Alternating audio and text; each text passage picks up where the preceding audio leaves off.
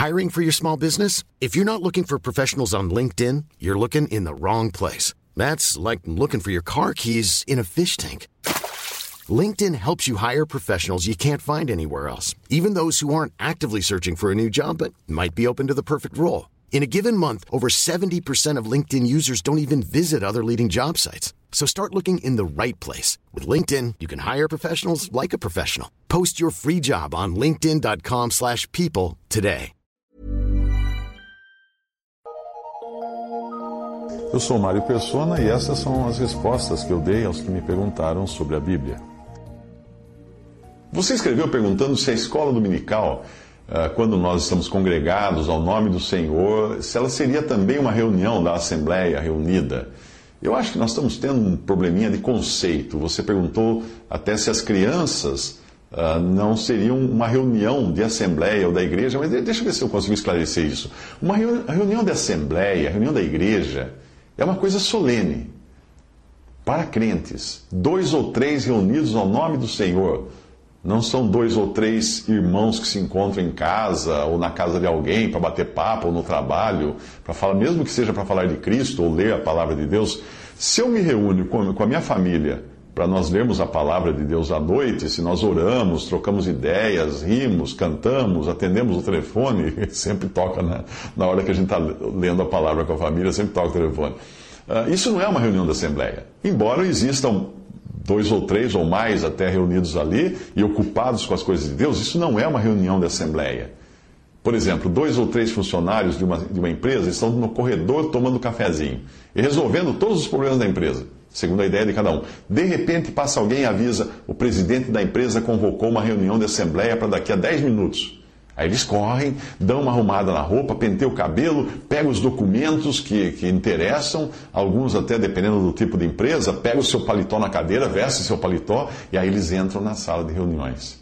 E aí o presidente, sentado num lugar de destaque, lugar de honra, dá por iniciada a reunião da assembleia daquela empresa. Será que algum daqueles funcionários que lá fora conseguiam resolver todos os problemas da empresa, será, será que eles vão abrir a boca agora? Não, não. Eles vão esperar o presidente dar a palavra. E quando o presidente dá a palavra a algum, o funcionário vai escolher muito bem o que ele vai dizer. Se ele não tem certeza, ele não vai dizer, não. Lá fora ele falava tudo, ele resolvia todos os problemas da empresa. Agora não.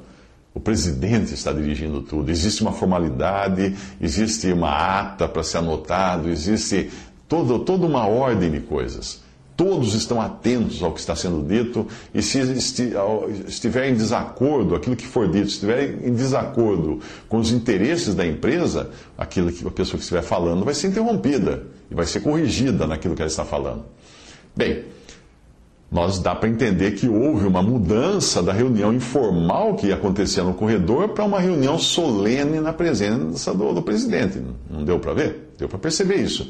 Então nós entendemos a diferença entre bater papo ou estudar alguma passagem da Bíblia e aquele momento quando nós entramos na presença do próprio Senhor, debaixo da direção do da presidência do Espírito Santo, reconhecendo a autoridade do Senhor no nosso meio. E aí, nos colocando sujeitos a Ele para dirigir tudo por meio do Espírito Santo. Esta aí é uma reunião da Assembleia, ou é uma reunião, uma reunião da igreja. O Senhor prometeu assim: onde estiverem dois ou três reunidos em meu nome, aí estou eu no meio deles. Mateus 18, 20. Alguns detalhes importantes aqui. Onde Deus estabelece o lugar, não o homem. Foi assim com os judeus, em Deuteronômio 12, 14, quando dizia que o lugar em que o Senhor escolheu, escolher, uh, que seria Jerusalém, seria um lugar físico, né? E foi assim com a ceia também, Lucas 22, 9, quando os discípulos perguntaram ao Senhor: Onde queres que a preparemos? Então existe um onde, existe um lugar. Existe um lugar onde o Senhor vai estar no meio. A continuação do versículo fala: Onde dois ou três estiverem, Deus nos traz juntos. Não existe no homem o poder de congregar, a não ser que ele ofereça algo de interesse para de interesse comum a todos para atrair, mas o Espírito Santo é quem congrega. É como uma cesta de laranjas, elas só estão juntas porque existe a cesta. O Espírito Santo é a cesta que congrega, que mantém unidos e juntos aqueles que estiverem no lugar que Deus estabeleceu. Depois vem o dois ou três. Isso nos fala de um testemunho perfeito, conforme várias passagens da Bíblia, que você precisa de duas ou três testemunhas para toda palavra ser estabelecida. Aí vem a palavra reunidos. Uh, o, o estar reunido é algo que vai junto com onde, o dois ou três. É preciso estar reunido, então. E como eu expliquei, as laranjas não ficariam juntas se não existisse algo que as reunisse. No caso, a cesta. Eu creio que deve ser o Espírito Santo, então, essa cesta, para reunir os cristãos, e não alguma doutrina, alguma denominação, algum costume, algum homem, alguns interesses comuns. Hoje, hoje se fala de existirem várias denominações diferentes para que cada um encontre a que lhe agrada. Seria, seria isto ser dirigido pelo Espírito? Ou seria isso ser dirigido pela vontade própria do homem? Vá à igreja que mais lhe agradar, onde Cristo é honrado e a sua palavra é obedecida, ou alguma coisa assim. Eu já vi muitas vezes essas frases parecidas, mas espera aí, eu, eu ir à igreja que mais me agrade? Aí vem a, vem a seguinte frase que é em meu nome. Bom, o meu filho, ele poderia tirar o meu sobrenome do, do nome dele. Hum, isso eu não gostaria nada, isso me seria desonroso se meu filho negasse o sobrenome que ele recebeu do seu pai. Mas não seria menos desonroso ele considerar que o meu sobrenome não, não fosse suficiente para identificá-lo como meu filho. E aí ele decidisse acrescentar alguma coisa do tipo da Silva, ou Pereira, ou Oliveira no final do nome. Então ficaria o seu primeiro nome, o meu sobrenome que ele recebeu de mim, e aí ele acrescentaria um outro sobrenome porque ia achar bonito também.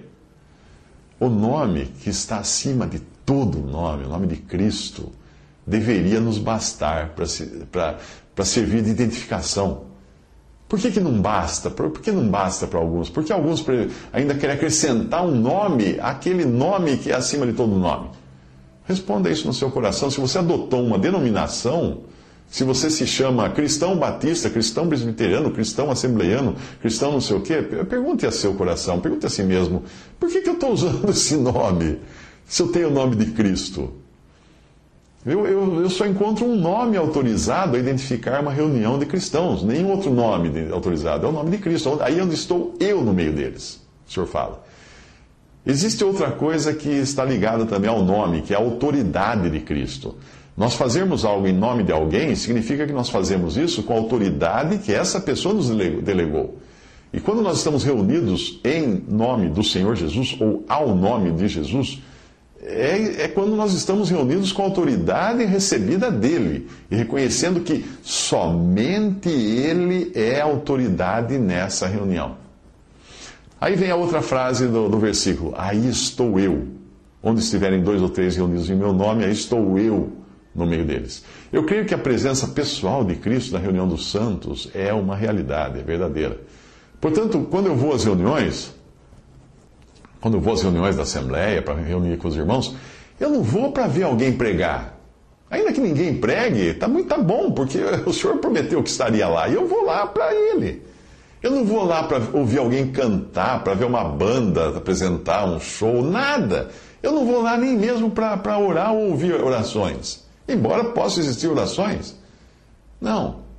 Uh, embora, eu, embora eu possa ir lá para ouvir alguém pregar, eu possa ir lá e ter alguém cantando, ou nós todos cantarmos em louvor a Deus, ou, ou orarmos tal, uh, mas eu vou ali, a razão de eu estar ali é que Cristo está no meio. Ele prometeu que ele está no meio. Você acredita nisso ou não? Ele prometeu que ele iria estar no meio. Eu não posso enxergá-lo com os olhos da carne, mas ele está lá. Ele é o que nos motiva a estar lá. Se não for Cristo o motivo para você estar congregado, pode esquecer. Mesmo que nenhum irmão traga um hino, mesmo que ninguém ore, mesmo que ninguém se sinta motivado a trazer uma palavra, o fato dele estar lá é o que importa, é suficiente. E aqui abre um, um parêntese para explicar, porque talvez uma pessoa que, não, que seja de uma denominação não entendeu uh, isso que eu falei, mesmo que nenhum irmão traga um hino. É porque nas reuniões, os irmãos, cada um sugere um hino conforme sente no seu coração, ou então também um irmão uh, se sente motivado a orar. Uh, e alguém, talvez, mas que é isso? Ninguém se sinta motivado a trazer uma palavra? O que é isso? É porque não existe um homem à frente pregando é, segundo o Espírito Santo, colocar no coração de algum dos que ministram, ele vai ministrar uma palavra. Mas mesmo que ninguém ministre coisa alguma, o Senhor estava lá. Isso é importante. E vem o seguinte, o final do versículo diz assim: No meio deles, aí estou eu, no meio deles. Depois da ressurreição, o Senhor se pôs no meio dos discípulos. Será que Ele está no meio de onde você congrega? Será que é Ele o centro da reunião onde você está congregado? Será que as coisas ali são feitas por Ele e para Ele? Ou é tudo feito para o homem ver? Será que existe liberdade para ele ministrar por meio do seu, do, do seu Espírito Santo a quem ele desejar, para ele escolher quem ele desejar para ministrar? Será que existe essa liberdade ou não? Já foi determinado que o fulano, cicrano só que prega. Vou deixar que você julgue à luz da palavra de Deus essas coisas, se você está realmente enxergando isto e vivenciando isso na sua experiência de vida como cristão.